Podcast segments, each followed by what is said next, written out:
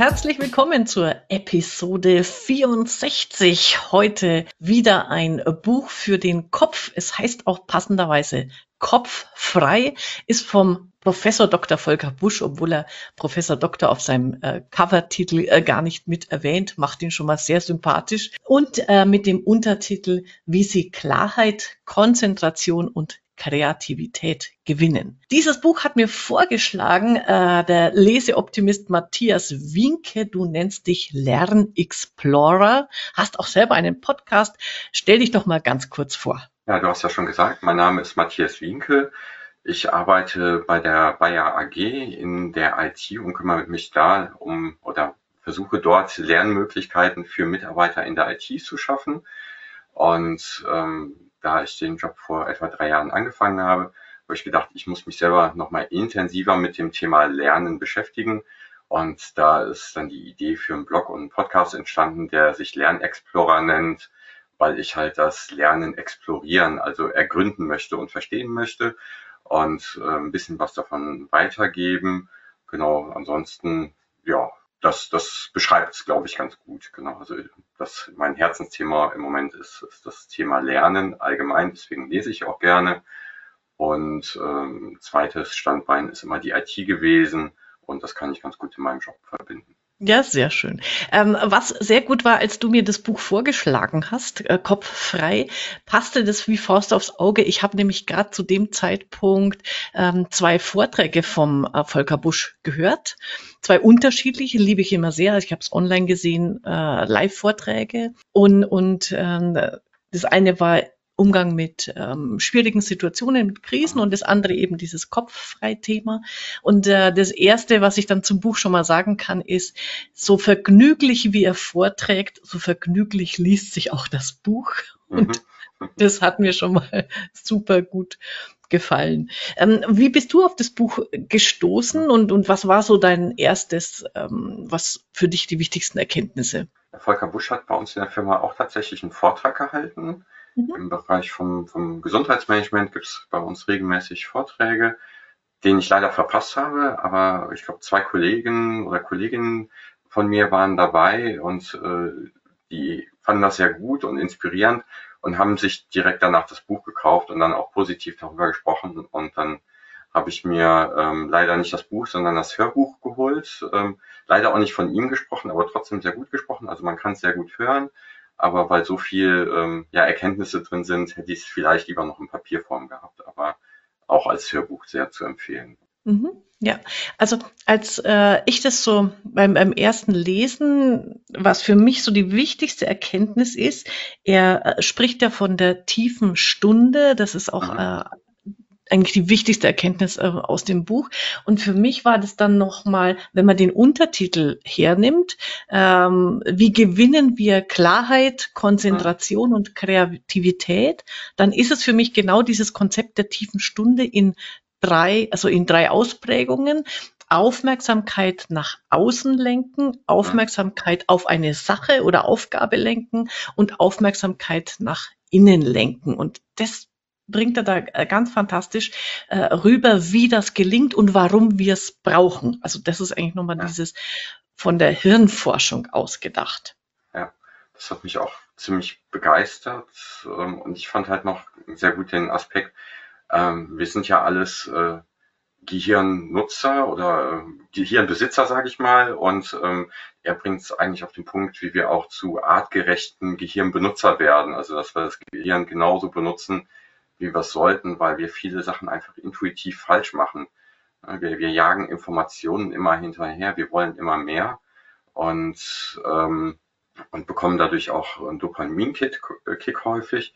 Und äh, ich finde, er bringt es halt sehr gut auch nochmal auf den Punkt, dass, dass wir halt auch Auszeiten brauchen und nicht nur immer zusätzliche Informationen aufnehmen müssen. Und äh, da ist dann die tiefe Stunde, die verschiedenen tiefen Stunden äh, dem Thema äh, Aufmerksamkeit und so sind halt die Mittel des Weges dahin. Äh, bei den Erklärungen übers Gehirn verstehe ich nicht so viel davon, aber ein Satz, ich glaube, den muss man sich dann nochmal ähm, wirklich verinnerlichen. Also dieser präfrontale Kortex ist so das Hauptsystem unserer kognitiven Steuerung und hat eben drei Untersysteme, das Arbeitsgedächtnis, die Prozesskontrolle und die Ausführung und, und alles, das hängt mit Aufmerksamkeit zusammen. Und das ist ja eigentlich das große Oberthema von dem Buch. Ja. Okay. Und ähm, was, was, was ich dann äh, schön finde, weil ich habe dann dieses Bild auch ähm, durchgängig im Kopf gehabt, äh, dieser Scheinwerfer der Aufmerksamkeit. Es ja. gibt ja diesen Film ähm, Alles steht Kopf mit diesen Emotionen. Weiß nicht, ob du den gesehen hast, diesen Pixar-Film. Okay. Äh, ganz niedlich, wo eben die Wut und die Freude sind so äh, ganz mhm. goldige Figürchen. Und da schreibt er eben auch, naja gut, die Aufmerksamkeit kommt nicht drin vor, aber wäre eigentlich auch spannend. Und für mich ist es dann äh, auch äh, im Bild, es gibt ja diese Pixar-Lampe. Kennst mhm. du die? die man, ja, ja, ich, genau das ist es, ne? So, die, so ein kleines äh, Lämpchen, das dann immer so klick, klack äh, äh, Scheinwerfer an. Und das hat mich dann durch dieses ganze Buch begleitet, dieses Bild. Und das äh, fand ich dann auch nochmal sehr schön, weil es das dann äh, zum. Genau, den, den Aufmerksam der Aufmerksamkeitsscheinwerfer, der ist mir natürlich auch gleich in, in äh, gleich aufgefallen. Und auch, dass äh, unsere Aufmerksamkeit einen sehr hohen Wert hat und viele darum kämpfen. Ne? Und sei es irgendwelche Apps auf dem Handy, und dass es aber auch auf der anderen Seite ein Geschenk sein kann, ne, wenn man halt sich auch zum Beispiel in einem Gespräch wirklich auf eine Person konzentriert und fokussiert, also die Aufmerksamkeit sozusagen verschenkt in diesem Moment, dann ist das halt eigentlich der größten Geschenke, was man auch machen kann. Und äh, genau, mein, und was ich auch spannend fand, ist, dass wir eigentlich immer, was hat er gesagt, aufmerksam oder konzentriert sind. Also wir, wir nehmen immer etwas aufmerksam wahr die Frage ist nur, ob wir uns länger auf etwas konzentrieren können. Ne, also die, den Scheinwerferkegel auch lange genug bei einem Thema lassen können. Das fand ich auch nochmal ganz, ganz spannend, spannende Theorie oder Sichtweise. Und ähm, so wie du sagst, dieses ähm, Aufmerksamkeit und jeder kämpft drum, fand ich dann witzig, irgendwo schreibt er, ähm, im Englischen heißt es ja auch to pay attention. Ja. Mhm. Also mit Aufmerksamkeit bezahlen und das eben so in dieser Medienkonsumwelt und mit Apps und äh, Social mhm. Media und Co. jeder um deine Aufmerksamkeit buhlt und das eben konkurrierende ähm, Dinge sind. Also es geht halt immer nur ähm, Schalter auf eins und dann ist das andere weg. Und das macht es dann äh, so schwierig für uns als Menschen. Wohin lenken wir jetzt unsere Aufmerksamkeit und diese äh, Unkonzentriertheit oder Schusseligkeit, die wir ja äh, gerne mal haben. Oh Gott, wo habe ich jetzt den Schlüssel wieder hingelegt? Liegt nicht dran, dass wir äh, irgendwie Synapsen verlieren im Hirn, sondern äh, dass wir einfach zu unachtsam sind, ähm, um hinzugucken das finde ich auch nochmal einen äh, wichtigen Gedanken.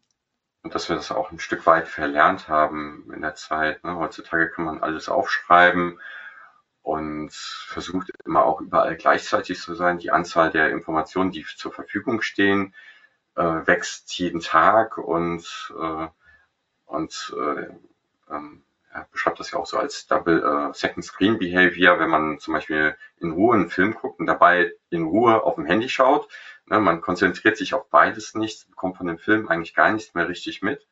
Und dass das eigentlich zusätzlich nochmal schädlich ist dafür. Ne? Und äh, es gibt halt Multitasker, die das ähm, ja schon fast zwanghaft machen, mehrere Sachen parallel machen, aber dann machen sie halt keins richtig.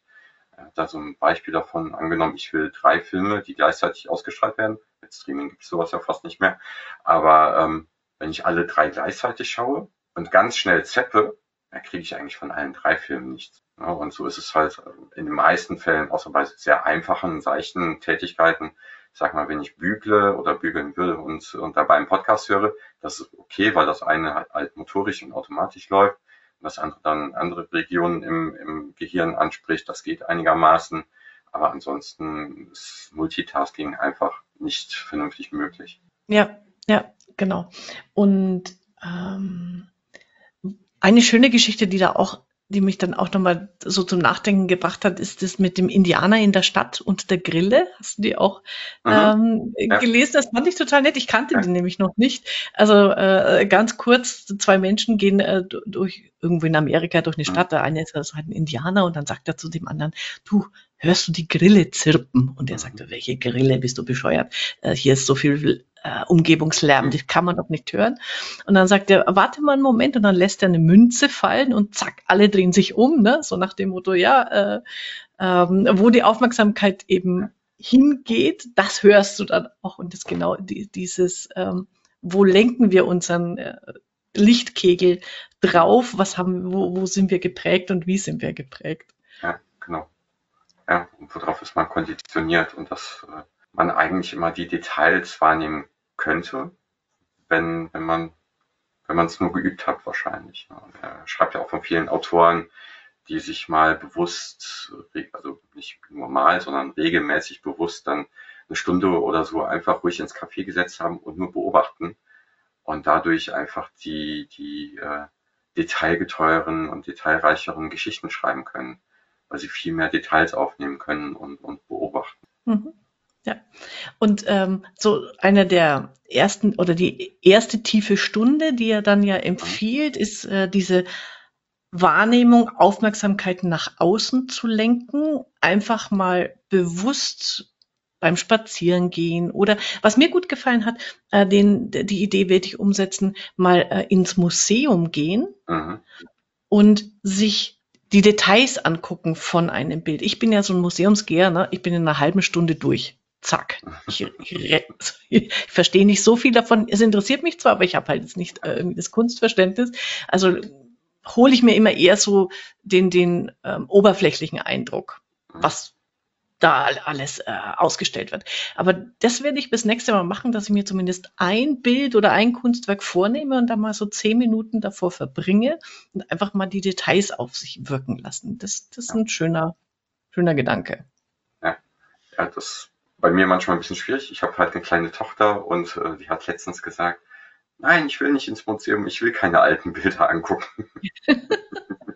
hat sie ganz schön gesagt, aber ähm, sich Zeit zu nehmen, um Details wahrzunehmen, das, das bleibt halt häufig einfach aus. Ähm, irgendwo sagt er auch, es kann Sinn machen, vielleicht mit weniger Sinn was wahrzunehmen, zum Beispiel Hörbuch hören, wo man halt nur auditiv was wahrnimmt oder auch in Dunkelrestaurant zu gehen also auch mal Sinne abzuschalten.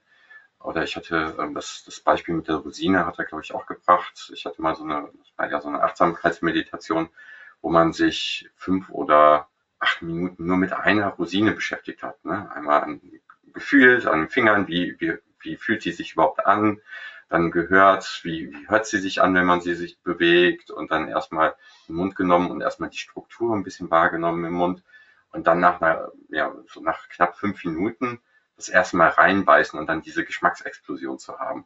Ja, ansonsten, wenn man so eine Nuss-Rosinen-Mischung hat, ne, nimmt man die Rosinen gar nicht richtig wahr. Und dann der einzelnen Rosine wirklich mal die richtige Aufmerksamkeit zu schenken und das wahrzunehmen, ist halt was ganz anderes. Oder er, er spricht, glaube ich, auch vom, vom Weintasting zum Beispiel, ne, wenn man halt bewusst mal ein Glas guten Wein trinkt und dann vielleicht noch eine Erklärung dazu bekommt, mag vielleicht auch ein bisschen Suggestion dabei sein von dem Sommelier, aber dann ist das halt ein ganz anderer Geschmack, als wenn man bei einer Party ist, wo es wahrscheinlich eher um die, die Gespräche geht und man denselben Wein trinkt, den, den man ja gar nicht wahr. Da wirklich mal die Aufmerksamkeit genau auf Sachen zu legen, ja, kann schon sehr, äh, sehr hilfreich sein und da hilft so eine tiefe Stunde natürlich, sowas auch zu üben. Ja, und ähm, der Effekt davon ist ja tatsächlich, dass wenn wir diese Aufmerksamkeit, diese Wahrnehmung üben, uns etwas auch länger widmen, dass das dann ja auch unsere Merkfähigkeit mhm. stärkt. Also das ist das Wichtige. Es ist jetzt einfach ist natürlich toll, dass die Rosine dann ganz ganz mhm. hervorragend und äh, besonders schmeckt, aber hilft einem jetzt nichts für den Alltag. Äh, aber für den Alltag ist es ja eigentlich äh, diese Übung dazu da, dass du, äh, er beschreibt es dann ja mit diesem, äh, dass du vom Arbeitsgedächtnis etwas ins Langzeitgedächtnis ähm, überführst, weil wenn du nur kurz hinguckst, ist es in 30 Sekunden wieder ja. weg. Wenn du aber nochmal einen extra Gedanken drauf verwendest und so wie mit der Rosine, ich glaube, diesen Geschmack wirst du immer im in Erinnerung haben, äh, sagt er, ist es mit allem, wo du eben deinen Fokus länger drauf ähm, lenkst und setzt.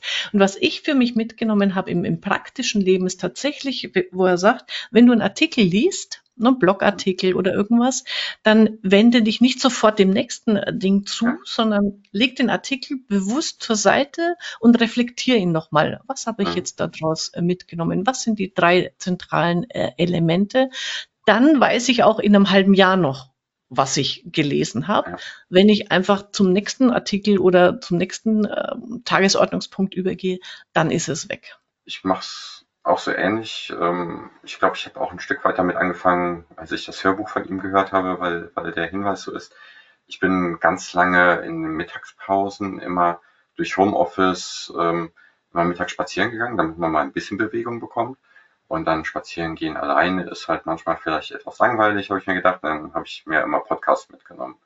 Und mittlerweile mache ich das so, wenn zumindestens äh, die Hälfte des Weges wird der Podcast dann ausgeschaltet, so dass ich halt nochmal Zeit habe, darüber nachzudenken und zu reflektieren.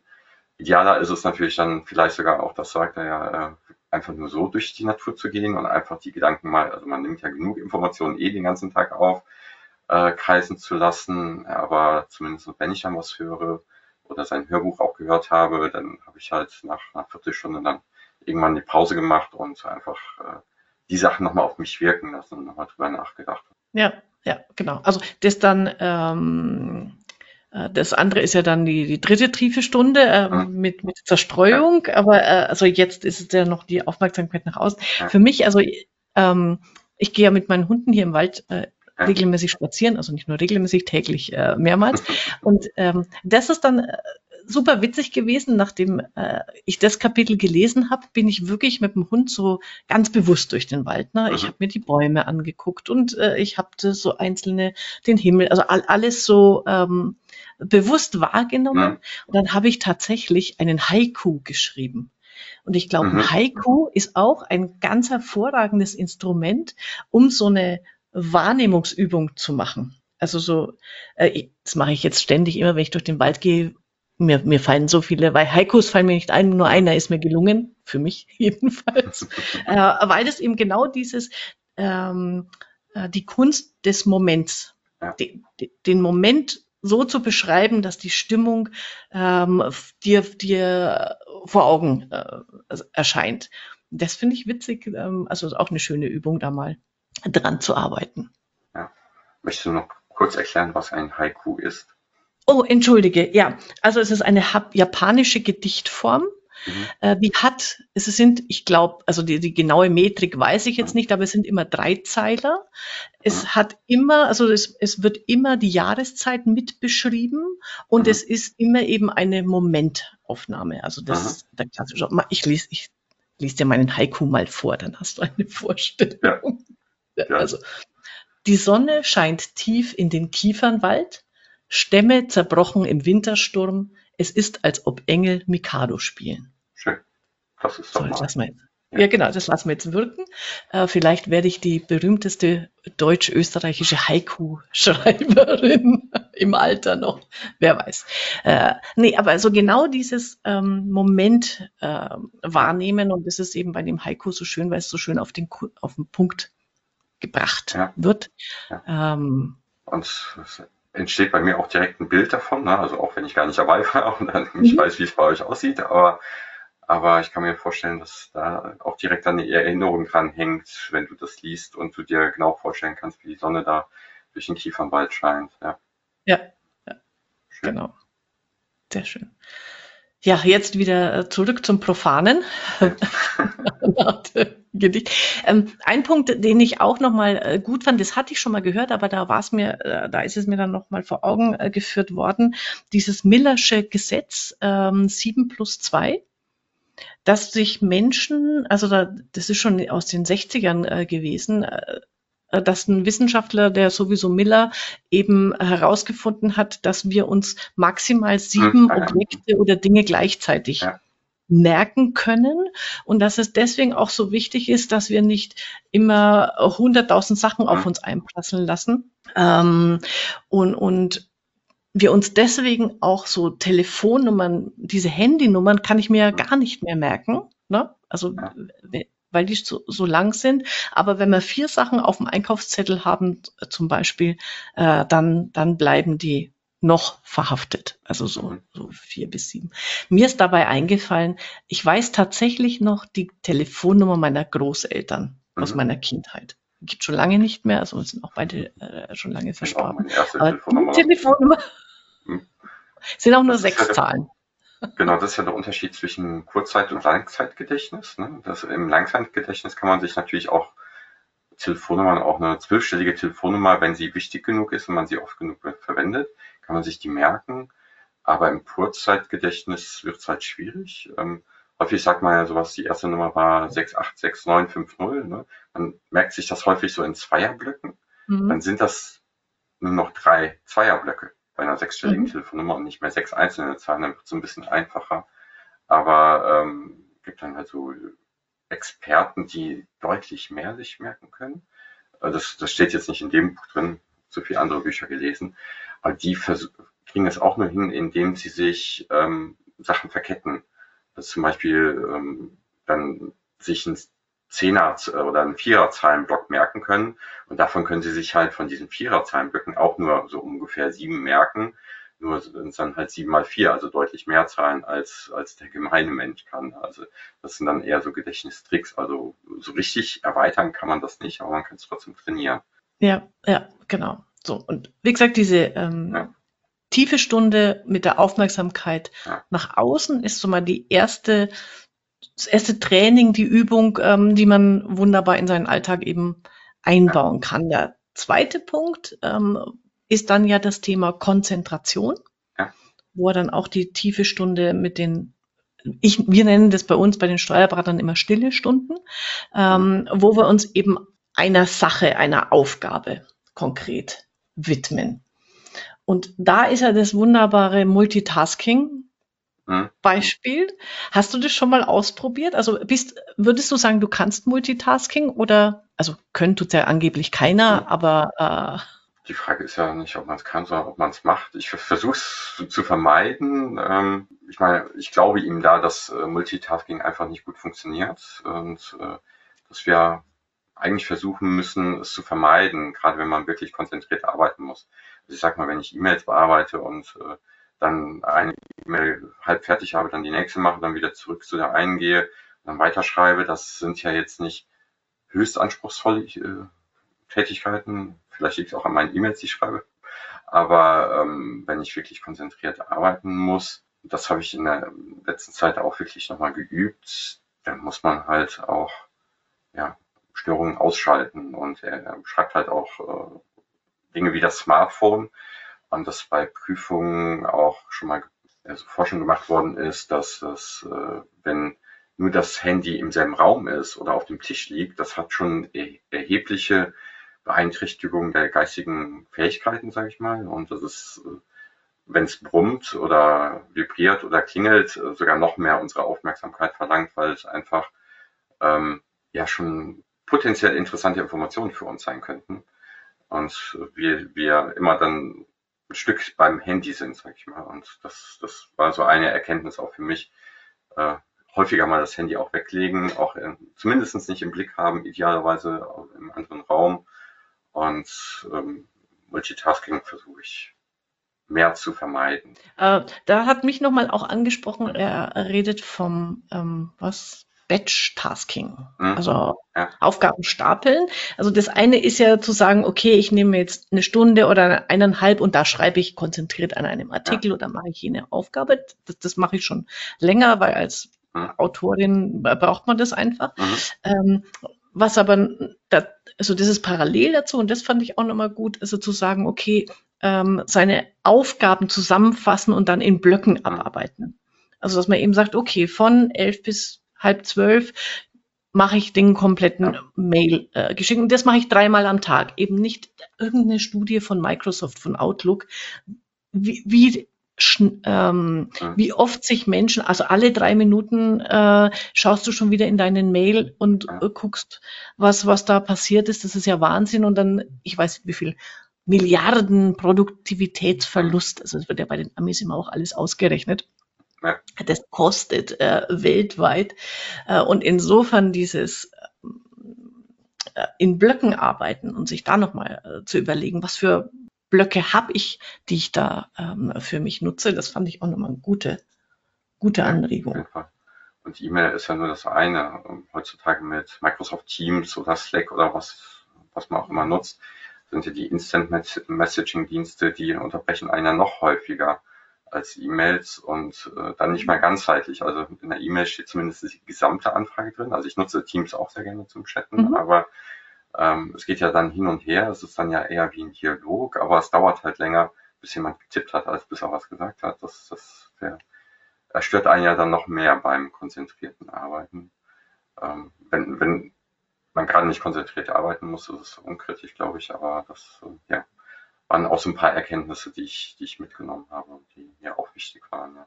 Leider hm, habe ich das E-Mail-Programm immer noch regelmäßig offen, aber versuche dann zumindest mich dabei zu beobachten oder zu merken, dass ich wieder aufschweife. Ja, äh, was ich dann äh, witzig fand, dass er als Beispiel da das ich wusste gar nicht, dass die Amis das so genannt haben, Envelope Gate, als äh, mhm. bei den Oscar-Verleihungen, der eine ähm, den falschen Umschlag äh, ge ge weitergegeben hat, der Notar, den, den der dann auch geschasst wurde, ich glaube bei, äh, bei PricewaterhouseCoopers hat er gearbeitet, ähm, wird ewig auf ewig verdammt sein, der arme Mensch. Äh, aber auch, das wusste ich nämlich nicht, der hat vorher einfach herumgetwittert. Mhm. Also er war einfach abgelenkt. Und das schreibt er ja auch, ähm, dass diese Aufmerksamkeitssteuerung, ähm, wenn wir uns eben nicht der einen Sache widmen, sondern nebenher zwei, drei, äh, vier Dinge gleichzeitig machen, dann, dann sind wir unkonzentriert, dann passieren auch die meisten Fehler. Äh, und und äh, das habe ich mir noch hier rausgeschrieben. Der Aufmerksamkeitswechsel, die sind grundsätzlich fehlerhaft fehlerbehaftet, denn die Neuorientierung auf ein anderes Ziel kostet geistige Ressourcen. Und äh, das nennt sich dann auch Aufmerksamkeitsrückstand. Also diese ja. Millisekunden oder Sekunden, die unser Hirn braucht, um den Scheinwerfer wieder ja. aufs andere zu lenken. Und äh, das ist sich, äh, das ist einfach ähm, wichtig, das sich klar zu machen. Das ist einfach ein neurologischer Vorgang in unserem Hirn. Äh, Scheinwerfer links, zack, nächste auf rechts. Und wenn man dann dauernd wechselt, dann hat man da ein Gap drin. Und äh, das, das kostet uns Zeit und ähm, produziert Fehler. Ein Stück der, der Aufmerksamkeit einfach noch bei der alten Aufgabe bleibt, weil die halt fürs Gehirn noch nicht ganz abgeschlossen ist und ein Teil der Aufmerksamkeit dann bei der neuen Aufgabe ist. Jetzt passt das nicht ganz so zu dem Thema mit sieben Aspekten merken, aber wenn jetzt noch vier von unserer, von unserem Arbeitsgedächtnis beim, bei der alten Tätigkeit sind, sind ja für die neue erst nur drei oder vier übrig. Das kann halt nicht so gut sein und er, er schlägt da so eine Übung vor, um das einfach mal auszuprobieren. Ne? Wenn man einfach mal die, die Zahlen von 1 bis 26 unterschreibt und die Buchstaben von danach von A bis Z unterschreibt, dann, dann die Zeit stoppt und wenn man dasselbe nochmal macht und abwechselnd schreibt, also A und dann eins, B und zwei, ähm, dass das A deutlich länger dauert, kann man einfach mal ausprobieren und äh, in der Regel auch einfach Fehler dabei entstehen. Ja, weil ich ja dann immer gucken muss, ach, welchen Buchstaben hatte ich denn davor und welches ist denn der nächste und es ist halt nicht mehr ganz so flüssig. Jetzt spiegelt das nicht unsere tägliche Arbeit wieder komplett, aber man zeigt halt daran schon, schon ein Stück weit hin. Ja, ja, genau. Und ähm, er schreibt es sogar, dass ähm, das Task Switching, äh, es braucht die doppelte Zeit ungefähr, mhm. äh, als wenn du die Blöcke nacheinander abarbeitest. Also insofern. Und da ist auch sein Tipp, das finde ich auch nochmal schön. Also, selbst, also wenn man jetzt sehr viel weil es einfach beruflich so, so, so ist, äh, hin und her wechseln muss zwischen Aufgaben, da auch dann eine ganz kurze Pause machen, mhm. bevor man sich der neuen Aufgabe zuwendet. Das verringert diesen Aufmerksamkeitsrückstand. Fand ich, und das wusste ich nicht, also das fand ich auch nochmal gut zu sagen, okay, ah, jetzt habe ich das Mail geschrieben, drei Sekunden äh, einmal tief durchatmen, jetzt äh, spreche ich mit der Kollegin oder dem Kollegen. Das finde ich nochmal eine die Aufgabe äh, erstmal abgeschlossen werden kann oder mal aus dem Fenster gucken und sich mhm. ein bisschen entspannen und äh, genau und die fertige Aufgabe, hoffentlich fertige Aufgabe dann auch genießen. Mhm. Genau. Was er noch drin hat, ich suche es gerade, weil ich das so witzig finde, ähm, sein Türknaufschild. Mhm. Ja. Äh, also wenn man nicht gestört wird, das kenne ich äh, selber schon aus meiner eigenen Praxis und auch von Steuerberatungskanzleien, wenn man jetzt seine stille Stunde hat, äh, mhm. äh, eben konzentriert arbeiten will, dann macht man sich einen Türhänger hin, äh, nicht stören oder äh, bevor du reingehst, denke nach, äh, was würdest du tun, was auch immer. Und Science heißt, das fand ich toll, kann man auch bei ihm bestellen, äh, wenn er gerade keine tiefe Stunde hat, hat er so nett geschrieben. Äh, auf der Vorderseite steht eben tiefe Stunde, Hochspannung, Gehirn mhm. arbeitet mit 30 Watt, Eintreten wäre unverantwortbar. Das ist total nett. Und auf der Rückseite steht dann eben flache Stunde, Niederspannung, Gehirn arbeitet mit 20 Watt, Eintreten ist möglich. Ja, da hatte ich mir auch aufgeschrieben, genau, das, das fand ich auch eine ganz, ganz nette Anekdote und, und zeigt halt auch ein bisschen den Humor, den er versucht mit reinzubringen. Ne, ich, schicke euch das gerne zu, wenn, wenn ihr Bedarf an diesem Schild habt, aber nicht in meiner tiefen Stunde. Das, das fand ich auch ganz lustig, wie er das geschrieben hat. Ja. Was ja. ich auch ganz, ganz schön fand, passt eigentlich auch zum Podcast hier. Äh, eine gute Konzentrationsübung, die er auch genannt hat, ist das Lesen als solches. Ne? Also nicht nur mal eben was in Social Media, sondern längere Artikel, idealerweise Bücher, wo man wirklich eintaucht ins, beim Lesen. Das ist halt auch eine sehr gute Konzentrationsübung. Mal naheliegend, aber das hat er halt explizit auch nochmal gesagt, das fand ich auch schön. Ja, ja. Aber also äh, nur nochmal, weil wir von, gerade von, vom Humor sprechen. Mhm. Also das liest sich wirklich so vergnüglich, weil er immer so in Nebensätzen dann, also mhm. ein, einen Satz habe ich mir rausgezogen, weil ich so gelacht habe. Ähm, Informationen über die Welt sind heute oft nur wenige Mausklicks entfernt, denn sie sind zu jedem Zeitpunkt und an fast jedem Ort abrufbar. Klammer auf, wenn wir einmal von der Mecklenburgischen Seenplatte oder dem Odenwald absehen. Klammer zu. Okay. Das sind dann diese Sätze, die mir immer so viel Spaß machen beim Lesen. Ja. Okay, ähm, dann hat er ja sein eine dritte tiefe Stunde. Oder hast du noch was zum äh, hm, nee. nee, nee, können wir. Super. Äh, nämlich äh, die Aufmerksamkeit nach innen lenken. Mhm. Und da finde ich das witzig, weil es läuft unter dem großen Kapitel Zerstreuung. Mhm. Und das musste ich erstmal zusammenbekommen. Ne? Zerstreuung heißt ja für mich eher mal so, ähm, ich mache mal dieses, ich mache mal jenes und brrrt. Äh, das, das wäre für mich im ersten Moment ein, ein Begriff, den ich nach außen sehe. Mhm. Also man lässt sich ablenken, man macht dieses und jenes. Aber in seiner ähm, äh, Definition, und das finde ich super spannend und auch wichtig, sich das vor Augen zu führen, ist Zerstreuung eher dieses Tagträumen, also seine Gedanken zerstreut sein lassen. Und das finde ich schön, weil äh, Zerstreuung, den Begriff mag ich so gerne. Also nach diesem Buch, vorher habe ich den Begriff ehrlich gesagt nicht verwendet, ähm, weil er erstmal so, so was Antiquiertes hat sowas Altertümliches und oder der zerstreute Professor oder so. Mhm. Äh, aber er, er ist dann ja auch wieder vom Hirn her erklärt, dass, dass wir das brauchen, dass unser äh, Gehirn einfach mal, dass wir es laufen lassen. Mhm. Dass wir eben im Gegenteil zum konzentriert arbeiten, einfach mal zu unserem Gehirn auch immer wieder die Möglichkeit geben, so äh, es vor sich hinfließen zu lassen habe ich gar nicht so drüber nachgedacht über den Begriff, aber, aber stimmt, der Begriff, auf den wäre ich auch äh, spontan wahrscheinlich nicht gekommen. Ähm, ich weiß halt auch aus dem Thema Lernen heraus, dass dieses Ruhezustandsnetzwerk, was dann irgendwann aktiviert ist, einfach dazu führt, dass, dass äh, auch viele Sachen miteinander verbunden werden und verarbeitet werden oder Sachen aus dem Kurzzeitgedächtnis auch die Chance erst haben, ins Langzeitgedächtnis zu kommen zum Beispiel auch beim Schlafen. Deswegen gibt es ja so einen Trick, äh, vor dem Schlafengehen noch schnell was durchzulesen, was man vorher nicht verstanden hat. Über Nacht versteht man es dann eventuell oder schwierige Sachen vorher nochmal zu lesen, auch wenn man sie nicht versteht. Am nächsten Tag hat man sie eventuell verstanden und das ist wirklich sehr machtvoll. Funktioniert halt gar nicht, wenn man andauernd neue Informationen zu sich nimmt.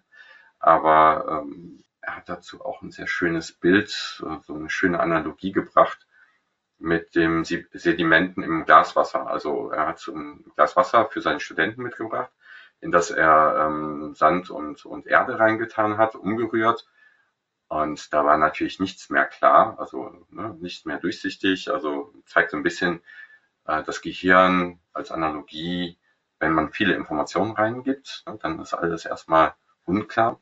Und wenn man weiter Informationen reingibt, bleibt es halt so, also wenn man weiter umrühren würde. Und erst wenn man abwartet und dem Ganzen auch genügend Zeit gibt, dann setzen sich diese Informationen oder die Partikel im Wasser ab und das Wasser wird wieder klar. Und das, das finde ich ein wirklich schönes Bild, um es zu beschreiben. Und wir, wir brauchen halt einfach diese Zeit auch, müssen dem Gehirn auch die Zeit geben, einfach mal nichts zu tun. Er nennt es ja auch Nixen, ein schöner Begriff dafür, ähm, was uns aber schwer, schwer fällt. Ja auch zwei, drei Zitate, die ich leider nicht aufgeschrieben habe, ähm, zum Thema ähm, Langeweile, weil Langeweile ja eigentlich erstmal negativ besetzt ist, aber eigentlich darin viel Wert liegt. Also wenn sich das Gehirn langweilt, dann, dann fängt es halt einfach an, Bildsachen miteinander zu vernetzen und zu verbinden und äh, deswegen entstehen ja auch die besten Ideen manchmal beim Duschen oder wenn man halt gerade nichts macht. Gerade bei dem Thema Langeweile, da war ich echt schockiert. Äh, da gibt's ja Studien, ähm, wo Menschen einfach in einen Raum gesetzt werden, mhm. ah, ja. ohne Einflüsse. Ja. Ne? Also einfach ein weißer Raum ohne nichts. Du hast keine Möglichkeit, dich irgendwie abzulenken. Mhm. Und äh, das Einzige, was diesen Studenten zur Verfügung stand, war ein Elektroschocker. Und also als ich das gelesen habe, ich habe also ich glaube schon, ich könnte gut mal auch ein, zwei Stunden in einem Raum mit nichts sitzen, weil ich gerne auch äh, so für mich nachdenke. Aber das ist vielen Menschen inzwischen, die haben, die haben sich mit, lieber mit dem Elektroschocker irgendwie Schmerzen zugefügt, äh, um die Langeweile nicht ertragen zu müssen. Also das muss man sich mal auf der Zunge zergehen lassen und dieses, dieses ähm, fand ich auch nur, also ich habe keine Kinder, aber ich, du, du hast ja eine Tochter. Ja. Also, dass man auch Kindern die, das zugesteht, wenn die mhm. mal so einfach vor sich hin starren. Nicht mhm. gleich wieder, ähm, komm, spiel was, mach dieses, mach jetzt, sondern das braucht unser Gehirn, um ja. eben die Eindrücke, das, ist eigentlich so wie, wer, unser Gehirn braucht ja auch den Schlaf. Um, äh, um die ganzen Tageseindrücke und Informationen zu verarbeiten.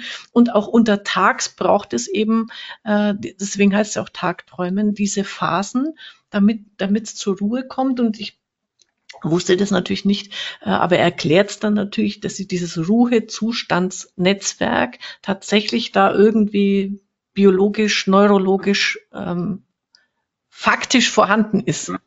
Also es ist nicht nur ein Konstrukt, ähm, sondern es ist faktisch vorhanden. Und das muss man sich tatsächlich ähm, klar machen, dass wir das brauchen, um auch dann wieder äh, kreativ zu sein. Also es ist ja im Zusammenhang mit Kreativität, wo er das alles schreibt.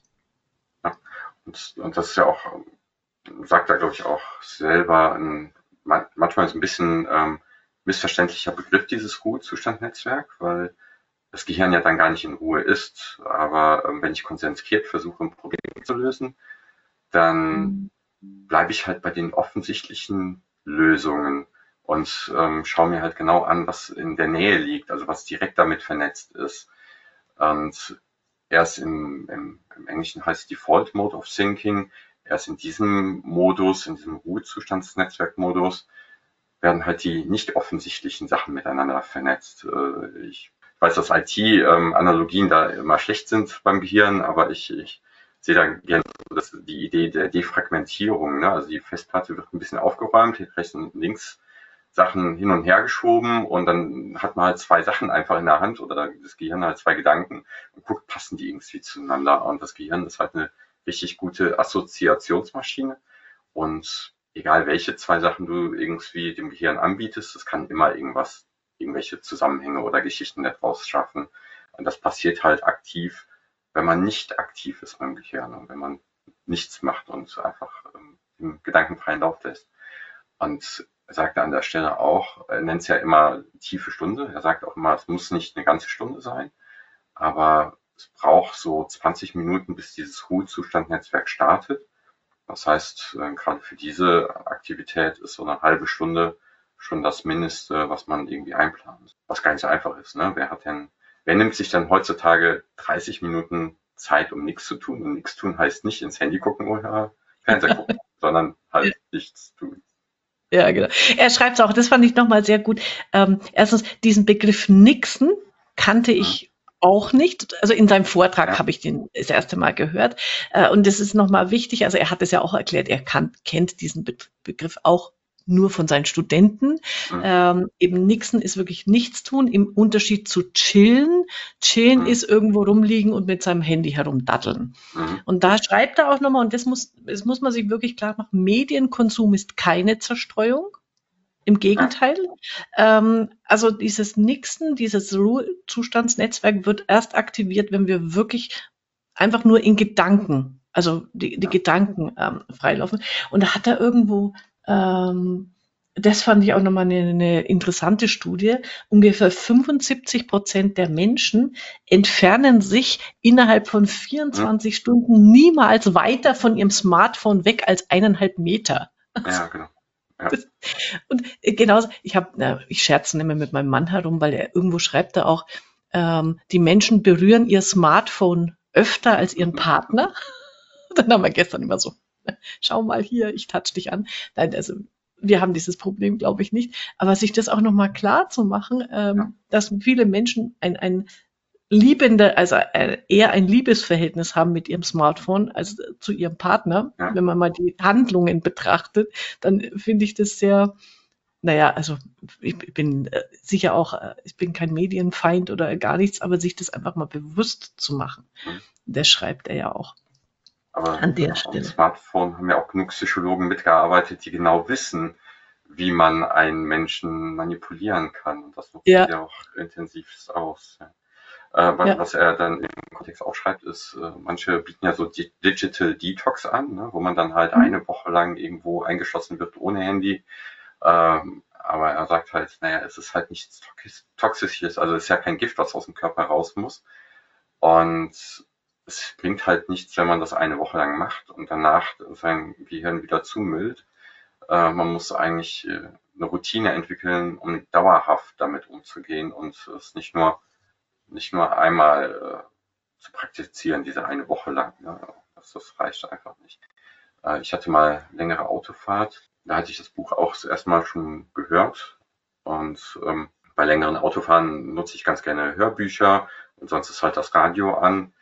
Da hatte ich gedacht, hm, ich mache mir das Radio aus, ich will jetzt gar nichts, ne? also wirklich nur Ruhe. Ist äh, Autofahren ja auch eine eher monotone Tätigkeit und äh, halt kein Hörbuch gehört und äh, meine Tochter hat, ich glaube, gerade geschlafen oder sowas. Und dann bin ich über eine halbe Stunde oder dreiviertel Stunde halt ohne irgendwelche zusätzlichen Impulse, außer das, was so im Straßenverkehr passiert ist, gefahren. Und nach so 20, 30 Minuten sprudelten irgendwie die Ideen. Und dann war ich ganz froh, dass ich über die Freisprecheinrichtung mir irgendwie Notizen aufs Handy schicken konnte, weil aufschreiben ist da natürlich nicht, aber das, das, das fand ich ganz spannend dann zu beobachten, dass das halt wirklich sehr gut funktioniert. Man muss halt sich nur die Gelegenheiten gönnen. Ja, ja, genau. Er, er äh, hat ja für sich den Untouchable Day das mhm. auch eine schöne Idee. Also ja. eben, wie du sagst, also dieses einmal äh, zu, zu einem Detox gehen, er vergleicht es ja mit, naja gut, wenn man jetzt ähm, eine Woche im Jahr total den Sport treibt und ähm, rennt, ja. herumrennt, erstens ähm, rennt man sich dann eher irgendwas kaputt äh, und 51 Wochen liegt man wieder auf die Couch, dann bringt es ja auch nichts, sondern es geht wirklich darum, eine Routine in den Moment, äh, eine Routine in den Alltag zu integrieren, damit es, damit es funktioniert. Aber das mit dem Autofahren, das finde ich gut, weil das mache ich, also ich fahre nicht so oft selber Auto, weil mein Mann äh, immer sehr gerne mich durch die Gegend kutschiert, was ich sehr liebe. Äh, aber wenn ich mal im Auto unterwegs bin, dann versuche ich auch einfach nichts, also kein Radio, kein gar nichts. Und mit, vielleicht mit einer Fragestellung sich ins Auto setzen mhm. und dann einfach mal gucken, wo es hinläuft. Ich glaube, das ist wirklich eine schöne Übung, äh, die, die man dann äh, für sich nutzen kann, um dieses äh, Kreativitäts-Ruhezustandsnetzwerk dann anzuzapfen. Was ich auch ähm, sehr schön finde an, an, äh, bei, bei dem äh, Kapitel ist immer seine äh, Metapher mit den Lego-Steinen.